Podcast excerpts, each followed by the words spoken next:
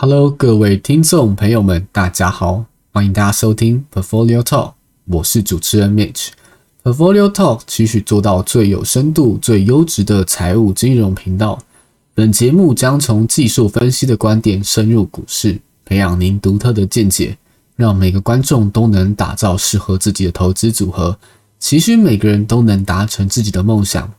而为了避免被查水表，以下所言呢，不代表投资建议。投资有风险，申购前应详阅公开说明书。那今天要来跟听众们聊聊，在乌俄战争中继续买入股票的原因，以及 Mitch 现在持有哪些标的。在二零一四年的二月和三月，俄罗斯入侵乌克兰，吞并了克里米亚半岛。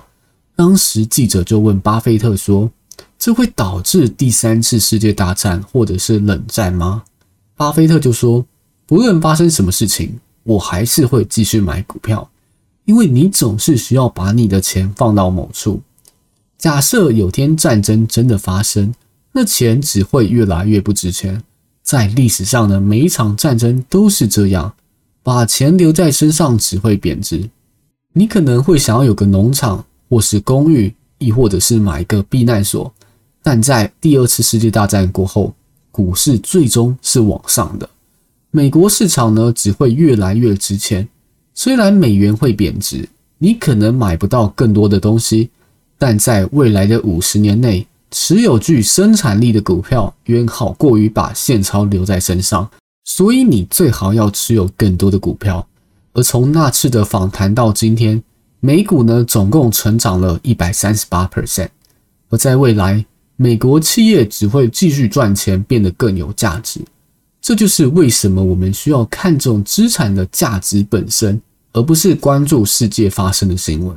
因为当你越看新闻的时候呢，你只会感到更加的恐慌，而不敢持有股票。Peter Lynch 呢是一位股票投资家和证券投资基金的经理，在他担任麦哲伦基金的基金经理人的十三年之间，麦哲伦基金管理的资产从两千万美元成长至一百四十亿美元。基金投资人超过一百万人，年平均报酬率呢高达二十九点二 percent。Peter Lynch 说，在股市中，人们总是会担心这个，担心那个。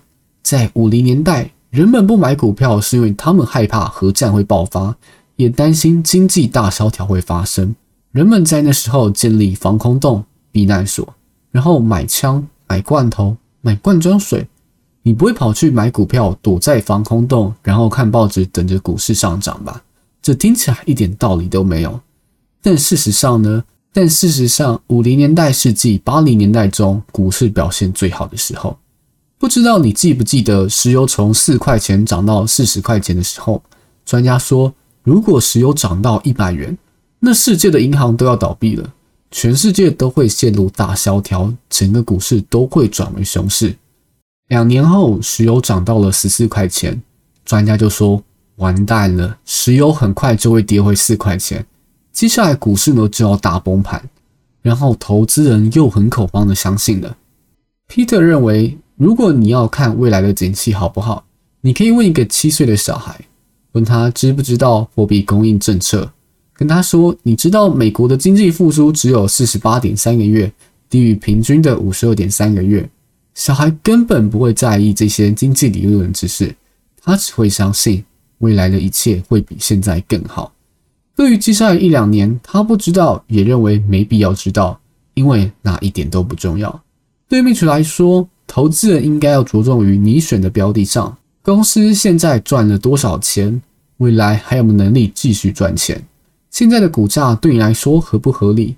如果只是根据消息面来评断要不要卖出股票的话，那肯定可以找到无数个理由。你需要问自己的是：乌俄战争会不会对于你所选的标的造成长远的影响？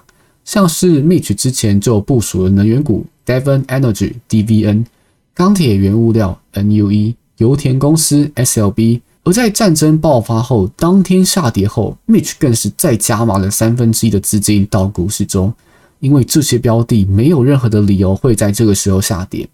我将会继续持有这些股票到下个月，再看看未来还有没有变化。另外，Mitch 呢也放了总资产的十五 percent 到加密货币上，但这样做的风险很高。建议投资人控制持有的加密货币在五 percent 以内，会是一个相对稳健的方式。好了，那今天的内容呢也差不多到这里了。Mitch 也会将今天的内容整理到资讯栏连接里头，方便听众们找寻相关的资讯。那如果你认为节目内容很棒的话呢，也请分享给你的朋友，并且追踪我们的 Facebook 跟 IG。我们每周呢也会整理国外的财经新闻给听众们。如果有任何想说的，也可以留言给我们，Mitch 也会从中挑一些留言来回答。